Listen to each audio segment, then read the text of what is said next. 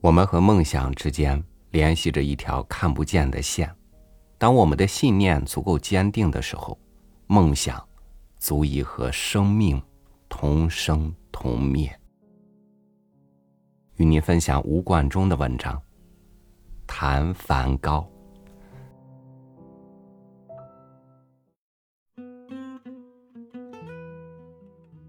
每当我向不知梵高其人其画的人们介绍梵高时，往往自己先就激动，却找不到明确的语言来表达我的感受。以李白比其狂放，不适合；以玄奘比其信念，不恰当；以李贺或王勃比其短命才华，不一样。我童年看到飞蛾扑火被焚时，留下了深刻的、难以磨灭的印象。梵高，他扑向太阳，被太阳融化了。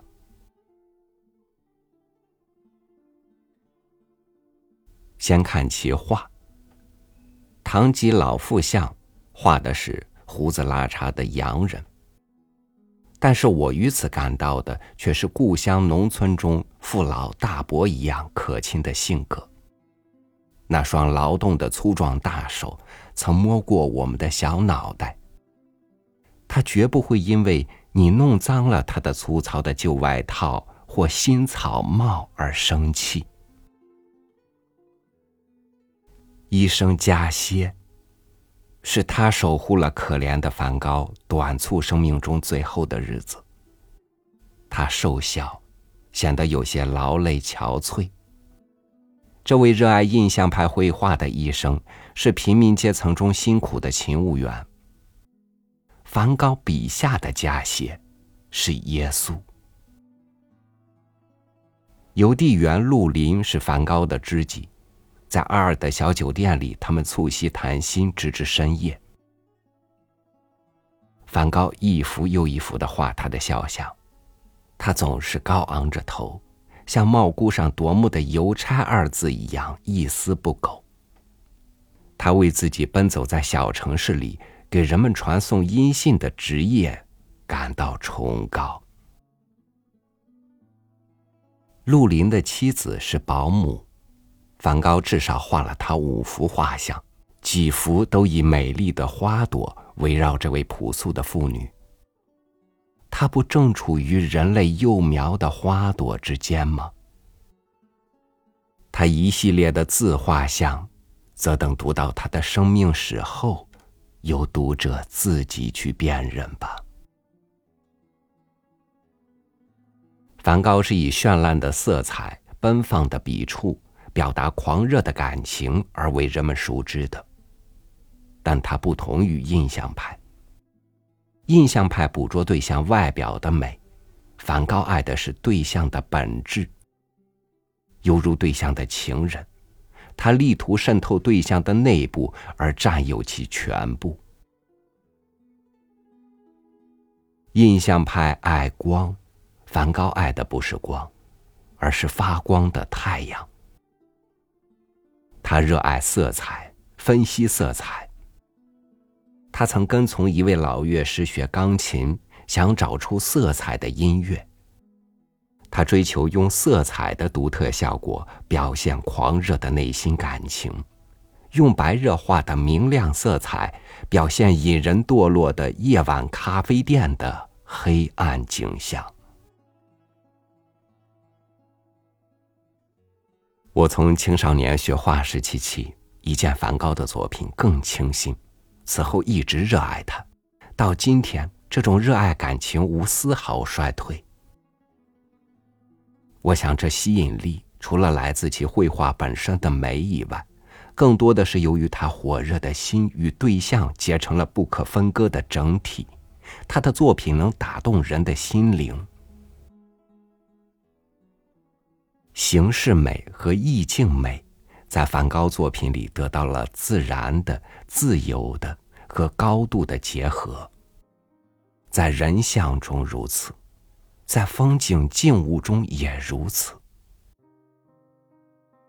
古今中外有千千万万画家，当他们的心灵已枯竭时，他们的手仍在继续作画，言之无情的乏味的图画汗牛充栋。但梵高的作品几乎每一幅都录了作者的心脏在跳动。梵高不倦的画向日葵。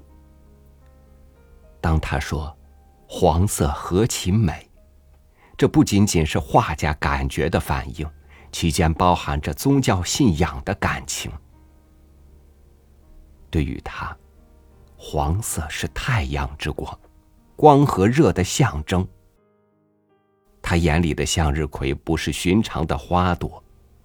当我第一次见到他的向日葵时，我立即感到自己是多么渺小。我在瞻仰一群精力充沛、品格高尚、不修边幅、胸中怀有玉帛之气的劳苦人民肖像。米开朗基罗的摩西像已经被谁见过，他的形象便永远留在谁的记忆里。看过梵高的向日葵的人们，他们的深刻感觉永远不会被世间无数向日葵所混淆冲淡。一把粗木椅子，坐垫是草扎的，屋里虽简陋，屋里虽简陋。椅腿却可舒畅的伸展，那是爷爷做过的吧？或者他就是老爷爷。以上一只烟斗，透露了咱们家生活的许多侧面。椅腿椅背是平凡的横与直的结构，草垫。也是直线向心的线组织。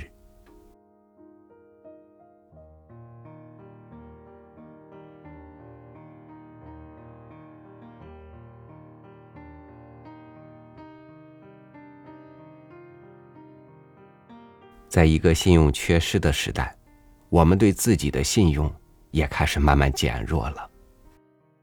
对待什么？我们可以是真诚的呢。焦虑，等不及。生命开始失去时间的参照，变得不受控制。我们看世界的眼睛，看不见真情，看不见本质。感谢您收听我的分享，我是朝雨，祝您晚安，明天见。